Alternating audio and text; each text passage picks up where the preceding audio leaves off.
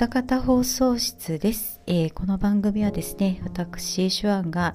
日々思っておりますようなどうでもいい物事を適当にお話ししていく番組となっております。えー、本日は11月の7日の月曜日でございますね。なんかね、今日ちょっと暑いんですよ。さっき、外に出た時にコート、薄い、薄いコートですけどね、薄いコート着て出たら、え、これ上着いらなくねっていうぐらい日差しが結構痛くて、あ、まだ日傘いるよなって思いながらね、日傘なしで歩いてたんですけども、なんかあの、なかなかこう、さ、冷え込まない感じですね。うん、まあそんな中昨日ですね、日曜日、あの、今季初めておでんを作りまして で、そちら作りながら、なんと配信をするということをやりましたら、結構いろんな方に来ていただいてありがとうございました。あの、調理作業ってね、割と淡々と、こう、粛々と と言ってもたまに歌ったりするけど、やってしまうので、あの、すごい楽しかったです。あの、皆さんの書き込みを、あの、イヤホンで聞きながら、それになんとなくお答えしたり、笑ったりしながら作るの結構楽しくて、これまたおでん作るときにやろうかなって思います。あのー、来ていただいた方に好きな具を2つ選んでもらうっていうのは結構楽しかったですね。案外牛すじ人気あるなと思ってね。うち牛すじ入れないんでね、一回入れてみたいなと思うんですよね。私牛すじって実は食べたことないんですよ。おでんの牛すじ。うん。なんかあの、脂身が嫌いなので、お肉の。たまにあの、すき焼きとかやると、こう、あの、鍋に油を引く脂身あるじゃないですか、あの白い塊。あれ、すごい好きな人いるでしょ？あれをもちゃもちゃ食べれる人いるじゃないですか。私、あれ、ちょっと気持ちがわからなくて 鶏肉も、あの、基本的に皮を全部剥がして調理します ので、ああいうちょっとぐにっとした肉系のものって結構苦手で、あの、牛すじ一度食べてみたいなと思いながら食感が苦手ということでね、食べたことがないんですけど、あんだけなんか牛すじオーダーする方が多かったらね、やっぱちょっと食べてみないとな、一度は、と思っております。で、あの、ちくわぶってあるじゃないですか。関西は入れないんですけど、で、あの、ちくわぶのことを関東の方にお聞きしようと思って昨日お話ししてたんですけど、やっぱり謎は深まるばかりですね。なんか、こんな感じっていろんな人に、まあ、過去その関東出身の人にちくわぶ、ちくわぶ食べたことないってどんなのって聞くんですけど、大体うどんとはんぺんの間みたいな感じって聞くんですけど、違うってみんな言うんですよね。で、なんかあのー違う違うっていろんな人に言われて、えー、何なんだろうと思ってね。で、昨日なんとなく聞いた話で、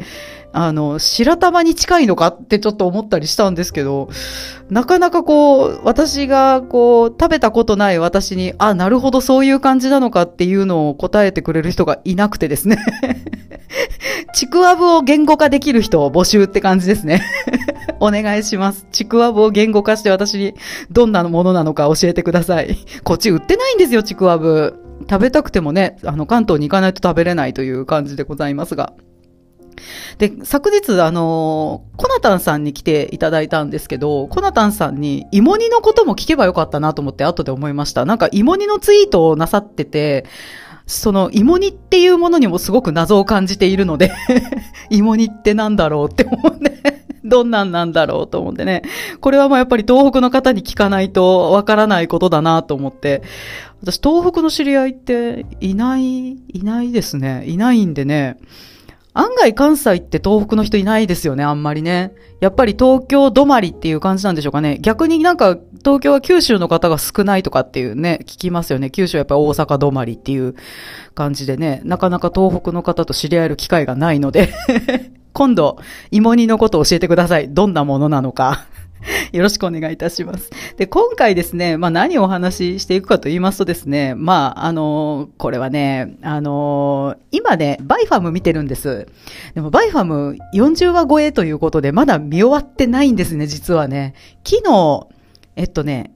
昨日、船から降りた。うん。あの、なんだっけ、船の名前。なんだっけ、忘れちゃった。えっ、ー、と、ね、あの、ボギーとお別れした回ですよ。うん。あの、愛し、AI のボギーちゃんとお別れした回ですよ、昨日。結構、なんか、切なかったですね。あ、こんなに切ない演出するんだと思ってね、ちょっとグッときましたけれども。で、そこで、あの、そこまでぐらいしか見てませんで、あの、今回お話まだできないのでね、あので、まあ、何話そうかなと思って、先週もお便り会やってしまいましてね、は、もう、あの、深刻なネタ不足という感じで、あの、言ってはいけないこと、だと思いながらツイートをしてしまいましたところ、なんとお優しいお二方からですね、まあ、ネタのご提供って言います、言いますか、こういうのどうですかっていうふうにね、いただきまして、で、それがですね、あのー、まずジョージさんからいただいたのが、プログレの話っていうのをいただきまして で、続いてヒルアンドンさんからですね、サントラを含むアニソンの話ということでですね、まあ、二つお題をいただいたんですけれども、私実はプログレッシブロックっていうのは好きで聞くのは聞くんですけど、全く詳しくないんです、実は。うん。あのー、iPod に入っていますのも四天王しか入ってないですね。うん、イエス、キンクリ、フロイド、エマーソン、レンカンパーマーというね 本当に、それ以外のプログレバンド入ってないんですよ、実は。しかも、ベタ中のベタのアルバムしか入ってないんです。ピンク・フロイドなんかあの、あれですよ、あれしか入ってない。あの、虹が、スペクトルが三角にピカーってなってるやつ、あれしか入ってないんで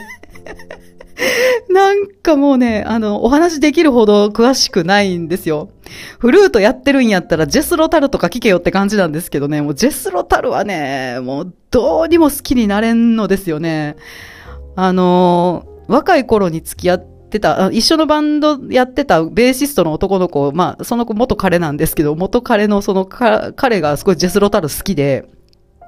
私がフルートやってるっていうことで、ジェスロタルのコピ版をやりたいっつって、で、CD 山ほど貸してもらったんですけど、どれ聞いても好きになれないっていうね これやんのみたいなね やってできんことはないけどっていうね、やりたくないっていう感じで結局やらずに終わりましたけれども。なんかこうね、プログレの話できたらいいんですけどね、むしろ聞きたい側です、私が。どっかのポッドキャストでプログレの話やってくんないかな私が聞いてるところでまあなかなか難しいかなと思いますね。プログレの話はね。あのー、これガンダムと一緒でうるさ型が結構いるっていうね、ジャンルですもんね、プログレはね。というわけでね、今回ヒルアンドンさんからね、ご提案いただきましたアニソンの話というのをね、やろうかなと思います。まあ、と言いましても私、あの、サントラまで入手するほど好きな作品っていうのは、まあ、そこそこない、ないんですよ。ない、全然ないんで、うてなぐらいなんですけど、サントラが、サントラまで iPod に入ってるのはね、うん、まあ、そこまでのマニアではないので、あくまでまあ、オープニングとまあ、エンディングに限る話ではあるんですけども、まあ、なんとなく、普段ぼんやり思ってることなんで、これまあ一応、このラジオの趣旨に合うかなという感じでぼんやり思いながら見てるということでね、そちらの方のお話をしていこうかなと思っております。で、あのー、ね、お聞きいただいてる方々皆様猛者なので、私なんぞはね、そこまでたくさんの作品をこれまで見てきてるわけではないのでね、もしかしたらもうお話ししたことが間違っているかもしれないですし、そぐわない点もあるかなと思いますけれども、まあ、そこら辺はご了承いただいて多めに見てください。あ、あ、そうですね、ご教示いただけるとね、嬉しいですね。で、あのー、これはね、ツイートもしたんですけど、今見てるバイファムですよ。ねめちゃめちゃかっこいいね、このオープニングね。かっこいいわ、本当に。あのー、かっこよすぎやしないかっていうふうにね、あの、ツイートしましたところ、何人かの方からね、リプライいただきまして、やっぱり皆様もそう思われてるんやなと思ってね、ちょっとほっこりしたんですけれども。なんていうかこう、初期のイエスっぽいですよね。プログレじゃないけど。あの、初期のイエスっぽいなと思う。なんかボーカルの方の声がジョン・アンダーソンの声に似てません？ちょっとね。あの、高音域をこう、ロングトーンで伸ばすところとかが結構似てるなと思ってね。曲もちょっとプログレっぽいのがいいですよね。うん。あの、イントロのその、完成とパイロットがやりとりするところがあるじゃないですか、英語でね。そこもすごいたまらないかっこいいポイントですよね。皆さんそこが好きなんじゃないかなと思うんですけど。ね、この曲のすっごいいいところはですね、あの、シャッフルビートがサビで4ビートになるところがすごいかっこいい。あのこれね、実際のテンポはずっと同じなんですけれども、速くなったように聞こえる手法なんですよね。あの、1と2とと3とと4ととって数えてるのを1と2とに数え直すっていうね。テンポそのもの、そのものは同じなんやけど、速くなったように聞こえる。これクラシックにも結構使われる手法なんですけどもね。こう、シャッフルビートっていうその3連符、1とと2ととっていう風に数える、そう、シャッフルビートがふわっとこう浮遊感があるパートなんですけども、そこからこうサビで急にこう流れが急に速くなり出す感じがね、初めて聞いた時におーっとなりましたね。いい曲じゃんこれと思ってね。まあ、かっこよく感じるポイントってのは人それぞれだと思うんですけれどもね、あの、オープニングって大体1分半前後ぐらいしかないですよね。それぐらいの時間しかないのに、この短い時間の中に、まあ、これだけの情報量を詰め込むっていうのもなかなかすごいなと思ってね。この曲はかっこいいなと思いました。で、このバイファムが放送されていた83年ってすごいですね。ダンバイン、ボトムズ、モスピーダと来てバイファム。これは放送開始順なんですけど、まあ、どの作品もオープニング、エンディングともに名曲揃いですもんね。これね、本当まあ、なんという濃い年であることよと びっくりしてしまうんですけれども。ね、あのー、ね、ボトムズといえばね、私あの、頼まれグッバイがすごい好きで、これはカラオケキャスやるときに必ず最後に今まで歌ってるんですけども、まあ、カッといっても2回しかやってないですけどね。いや、もうほんとこの曲は好きで、あの、それこそほんとおでん作りながら歌うっていう感じでしたね。あの、ココナちゃんがね、ちょっとキリコに惚れていて、でもそのキリコにはフィアナさんがいるっていうね、その切ないなっていう感じのね、なんなら私と同じ気持ちですよキリコ好きだけどキリコにはフィアナさんがいるからなって思う私の気持ちと同じ気持ちでね、あのすごいね、切ない名曲だなと思いますね。うん。これ歌詞、あれですもんね、高橋さんがお書きになってるということでね、曲そのものもすごく、なんだろうな、あの作曲家の人がこう、片、片手待つたら悪いけど、こう、鼻歌で書いたような短いジャズっぽい感じの曲っていうね、すごいいいなと思ってね、この手軽さっていうのもすごくいいなと思ってよく歌えますね。ココナちゃんこれしか歌えないっていうのもまたいいですよね。なんか作中でこれしか歌えないって言ってましたもんね。可愛いなと思います。で、まあ、あの、この80年代前半っていうのは、やっぱり79年、あ、70年代後半ぐらいから、まあ、80年代初めぐらい、半ばぐらいまでっていうのは、やっぱりこう、パワー系の、まあ、いわゆるタイトル連呼が必ずある曲がすごい多いなって思いながら見てるんですけれども、あの、ファーストガンダムなんかそうですよね。もういきなり燃え上がれから始まりますからね。しかも3回言われますからね、燃え上がれってね。3回も言われてね、まあ、あの、熱い感じの曲ですもんね。まあ、歌詞の内容ってのは割ときちんとね、あの、作品の内容を踏襲していて、曲そのものはめっちゃシンプルで、めっちゃ覚えやすい。一回聴いたらサビぐらいはもう歌えるっていうね。まさに子供に訴求するような曲がね、やっぱり多いような気がします。うん。で、あの、わかりやすさっていうね、のがありますけれども。で、あの、だんだんそれが80年代半ばに行くに従って、あの、まあびっくりするぐらい変遷していくんですけど、私あの、ファーストガンダムを見た後に立て続けにすぐゼータを見たんですよ。間を空けずにね。ほんならもう何で一番びっくりしたかっていうのがやっぱり主題歌の雰囲気ですよ。これ一気にアダルトになって、しかもめちゃめちゃシャレオツな曲でしょ？英語が混じってるね。えー、続きだよなっていう感じでね、本当に続きなのかしらっていうぐらい、ちょっと驚きました。うん。で、それでなんでここまで雰囲気が変わったんだろうって思った。まあまあ話そのものもややこしくなったからっていうのもあるかもしれないですけど、やっぱり音楽の流行みたいなのにこう流されるというかですね、その流行りの音楽っていう感じになっていったのかなと思いますね。いわゆる、あの、360度どこから見てもアニソンっていうのではなくて、ちょっと歌謡曲要素も入ったアニソンっていうのにね、この時代ぐらいからなっていきますもんね。うん。ちゃんとタイトルも、あ、タイトルも入ってるし、でも曲そのものはすごい、あの、歌詞聞かずに音楽だけ聞いても全然こう歌謡曲らしさっていうのがあってね、あの、いいとこ取りっていう感じの時代ですよね。うん。で、その、このオープニング聞きたさで結構ね、ゼータにはハマったって感じがします。曲のクオリティがめっちゃ高いと思ってびっくりしたんですよね。で、ファーストからこの6年空いてるっていうことでね、この6年間の間に、まあ、今も言った通りアニソンの傾向もね、変化していったんだなと思ってね。で、結構こう複雑な構成で歌うのも難しい曲になってった感がありますよね。一発で覚えられないっていうね 何回か聞かないと覚えられないという感じでね。で、あの、ゼータを見た後に、あの、すぐさまゼータをおかわりしまして、2周して、で、その後すぐにまたすぐさまダブルゼータを見始めたんですけど、ね。いきなりアニメじゃないですからね あの、何があったんだってちょっと思いましたけどもまあ、あの、これはやっぱり作風っていうこともあるんでしょうね。最初のうちってこう子供たちがわちゃわちゃする感じの話だったのが、後半に行くに従ってだんだんシリアスになっていって、で、あの、主題歌も変わってすごいシリアスな主題歌になりましたもんね。なんでまあ、物語の進行に従って主題歌も変わるという感じでね、ああ、なるほどって思ったんですけど、まあでもアニメじゃないにはびっくりしますよね。なんだってってなりますからね、アニメやろうって思うんですけど。まあ、あの、前回にもね、まあ申し上げましたけど、私、あの、秋元康さんがあまり好きではなくて まあその理由というのがですね、まあなんとなくこの時代特有のこう真面目にやるのが格好悪いみたいな風潮がありましたでしょう。なんかバブルの頃ってね。ま、それをね、なんかそのまま体現した人ってイメージがすごいあるんですよね。うん。なんか、あの、言葉のチョイスがすごく、うん、なんか言い方悪いけど、割と短絡的というかすごいペライ。でもそれがいいっていう風潮だったんだろうなと思う。なんか軽薄なのがいいみたいな。うん。ね。芸能人とかこう作家さんとか文化人的な人も割とそういう人が多かったですよね、この時代ってね。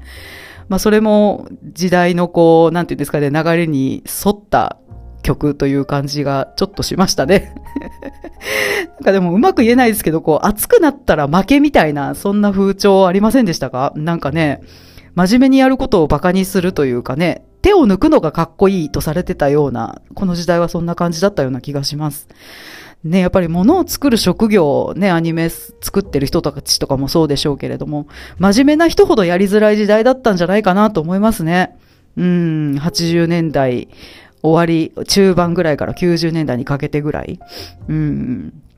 器用に手を抜ける人はすごく、あの、儲けた時代だったのかなと、ちょっと思いますね。で、まあ、90年代に入って、まあ、その、まあ、すごいミリオンセラーがバンバン出るようになって、で、やっぱその、ありものの曲を使うとか、まあ、有名なアーティストの曲をそのまま使うとかいう感じで、まあ、いわゆるタイアップっていうのがね、オープニング主題歌をこう、席巻するようになっていくわけですけれども、まあ、ちょっと味気ない感じになっていきますよね。やっぱりこう、作品そのものには全然合ってるんだかどうなんだかっていうね、曲自体は悪くないんやけどっていうのが多かったようなね、気がします。で、ガンダムシリーズで言うと、まあ、シードと WO がね、思いっきりタイアップっていうね、感じでしたけれども、まあ、シードはまあ、ね、西川くん出てたんでね、まあ、タイアップ、タイアップかなって、まあ、ね、あの、あれですけども、WO はね、本当に最初ラルク・アンシェルがやってましたけどもね、あのー、正直ラルクに引っ張ってもらって WO は見、見た感じでした、最初の方。うん。この曲が聴きたいから見るみたいな感じでしたね。だから、ラルク・アシエルといえばね、あのー、私、まあ、過去に、まあ、大昔ですけど、某ビジュアル系のバンドを、まあ、追いかけていた頃がちょっとありまして、まあ、そのライブにも割と足しげく通ってた頃ですね、たまたまね、偶然、その、同じことね、別の会場で隣の席になったことがあったんですよ。最初は大阪城ホールで隣になって、次、厚生年金で一緒になった子がいて、あれってなって、こないだも隣でしたよねみたいな感じでね。あのー、ファンクラブとかのチケットじゃないんです。私は、まあこれはちょっと大きな声で言えないですけど、割とダフ屋で買ったりしてたんで ダフ屋で買って入ったりしてたんでね、あのー、本当に偶然隣に2回なった子がいて、まあこれもなんかの縁やねって言って、まあプロフ交換をしまして、まあそのこと文通してたんですよ。文通。文通やて、面白いわ。で、その子はね、あのー、結構ビジュアル系のバンドをたくさん聴く子で、あのー、他にいろいろおすすめしたいやつをですね、あの、いっぱい詰め合わせたテープをね、その手紙に添えて送ってくれたんですよ。テープだったと思うな。MD じゃなかったと思う。テープじゃなかったかな。もう MD の時代だったですけどね。でも、どう、正直どれも記憶には残ってないんですよ。そのテープの中にね、入ってたアーティストっていうのはね。でもね、唯一ラルクだけはね、覚えてますね。あの、き、初めて聞いた時のインプレッションっていうのをすごい覚えてて、あの、あ、これ別格だって思いました。本当に。最初、本当に聞いてすぐに思ったんですよね。この子らは売れるやろうなって直感で感じるぐらいクオリティの高い曲を、まあ、インディーズの頃から書いてましたね、彼らはね。うん。まだハイドさんが髪の毛が長くて、白い衣装を着て裸足で歌ってた頃ですね。懐かしいっていうね、すごい美少年だったですよね、本当めちゃめちゃ美しかったんですけどね。あのーまあね、そういうラルク・アンシエルがまあね、メジャーデビューして売れて、まあガンダムの主題歌もやるんやなっていうね、感じで。まあ、やっぱりあの曲はかっこいいなと思いますよ。うん。まあ、ハイドさんって歌い方がね、思いっきりビジュアル系な歌い方なんで、あれがあんまり好きじゃないって人には向かないかもしれないですけど、うん、すごいいい曲だなと思います。うん。まあでもやっぱりタイアップ曲ってどうしても記憶に残らない感じがしますよね。うん。他のガンダムシリーズでラルク以外やったら、鉄血の最初のあの曲あったじゃないですか。レイズ・ヨア・フラッグやったっけ？マン・ウィズやんね。マン・ウィズ・ザ・ミッションですね。あの曲はすごい合ってた気がしますね。すごい。あれも結構序盤、マン・ウィズに引っ張ってもらって見たっていう感じでしたね。この曲が聴きたいから見るみたいな。うん、感じでした。やっぱりハードロックヘビーメタル的な、あの、要素がある音楽っていうのは、やっぱりロボットアニメに親和性あるなと思いますね。うん。で、やっぱり2000年代になって、こう、ミリオンセラーっていうのがやっぱ出づらい世の中になって、あの、タイアップっていうのも割と薄れていく感じですよね。やっぱ昔のそのパワー系な音楽なんかもすごく見直されて、うん。で、なおかつまあタイアップもないわけじゃないっていう感じで結構多様性が出てきて今に至るっていう感じがね、ちょっとしますよね。うん。これ2000年代じゃなかったっけ？えっと、えっと、キングゲイナー。キングゲイナーの主題歌なんか思いっきりパワー系ですよね。めっちゃ連呼するし、あのー、一発で覚えられるでしょ？あれね。あの、モンキーダンスのところは一発で覚えられるじゃないですか。ライブで聞いても、あの、聞いたことがなくてもコールレスポンスができるような感じの、なんかこう分かりやすさがある曲でしたもんね。うん。あんな感じでね、すごい、あの、パワー系、昔のこう70年代、80年代ぐらいのパワー系な主題歌っていうのも、またこう、リバイバルする感じでいいなと思いました。うん。でもやっぱタイアップでもね、こう作品の内容をきっちり踏襲したような主題歌、先ほども言ったそのマンウィズの曲とかラルクの曲とかもそうですけど、こうやっぱり見る前からテンションがね、上がりますよね。うん。なんかこうやっぱ音楽って、なんかこう、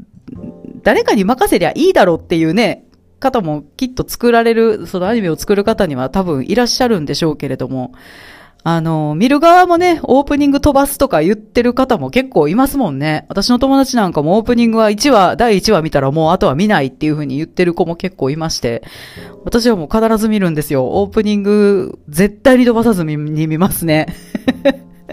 なんか今の若い子ってあの倍速で見たりするじゃないですか。あれって、ちゃんと見た気にならないような気がしないのかなと思って 見たけどちゃんと見てないっていう気持ちになれへんのかなと思ってね、ちょっと謎だなと思うんですけども。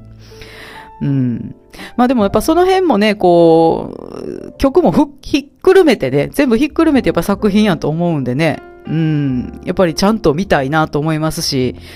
それ見たいなと思うからには安直なタイアップってちょっとどうなんかなと思わないこともないっていうね。うん。で、なんかやっぱりこう、ね、あのー私が見た中ではやっぱりね、最近の富野作品なんかはね、やっぱりすごいちゃんと考えられてるなと思うんですよね。うん。やっぱ音体が作詞されてる曲なんかも結構使われてるじゃないですか。うん。で、やっぱこのね、富野さんって隅々までご自分の作品に対して責任を持たれる印象がすごくありますね。あの、アニメの本編だけじゃなくて、その他のことに関してもすごく責任を持って作ってる、あの、絶対に妥協しないっていうイメージがね、すごくあります。まあ、それが許される立場っていうこともあるでしょうね、きっとね。そうやりたくてもできない人もきっといるでしょう。レコード会社からのプッシュでこの曲使わんといかんとかいうこともね、あるでしょうから。まあ、その辺はやっぱり、あの、ビッグネームだからこそっていうとこもあるとは思いますし、ね、富野さんのその作品に対する、なんていうんですかね、姿勢みたいなのがね、すごく伺い知れるなというね、感じがします。やっぱ音楽の流行って結構はっきりと市場に現れてくるものなので、やっぱりこう、アニソンの変遷っていうのを見てても、あ、なんかこう時代の流れっていうのを感じるなと思ってね。まあその辺をなんとなく念頭に置いて作品を見ていくというか、あの、音楽を聴いていくっていうのも結構ね、楽しいんじゃないかなと思います。という感じでね、今回は、あの、すっごいふんわりした話でしたけど、ふんわりとね、まあ、主題歌のことをちょっと普段思ってるようなことをね、お話ししてまいりました。なんかあのー、ね、この先いろんな作品を多分見ていくだろうなと思ってるんですけれども、やっぱりこう、これっていつぐらいの作品なんかなって思いながらやっぱりその音楽を聴くっていう楽しみっていうのもやっぱりありますよね。うん。なんか今見てるバイファムは、その、オープニングもエンディングもすごくいいんですけど、中の劇伴の音楽もすごくいいですよね。うん、あのー、話自体はすごいレイズナーに似てるね。これ並べてみてよかったんかなっていうぐらい似てるんですけど。あの、レイズナーってすごいこう、登場人物が大人っぽい、あの、キャラクターデザインだったじゃないですか。みんな、10代やけど割と手足が長くて頭身が高い子たちが多かったんですけど、バイファムってすごいみんな子供子供してるでしょ。ね、頭が大きめ、頭身が低めっていうね。それなのに音楽の方、音楽がすごいおしゃれっていうのがすごい面白いなと思ってね、そこがちょっと逆転してるような感じで、へえーと思ってね、あの、興味深く見ております。多分来週見終わってるかな見終わってるかどうかというところですね。まあちょっと急ぎ足で、なんとか最後までたどり着きたいなと思っておりますが、まあ来週はね、そのバイファムの話できたらいいなと思っております。という感じで、えー、今週もここまで私、手腕が、えー、ふんわりおさお話ししてまいりました。また来週もね、お耳にかかりたいなと思っております。えー、番組へのご意見、ご感想と、あと、ちくわぶを言語化できる方は、ちく、ちくわぶを言語化してですね、あの、ハッシュタグ、歌方放送室すべて漢字でございます。歌方放送室までお願いいたします。好きなおでんの具二つでもいいですよ。えー、というわけでね、また来週お耳にかかりましょう。おやすみなさい。さようなら。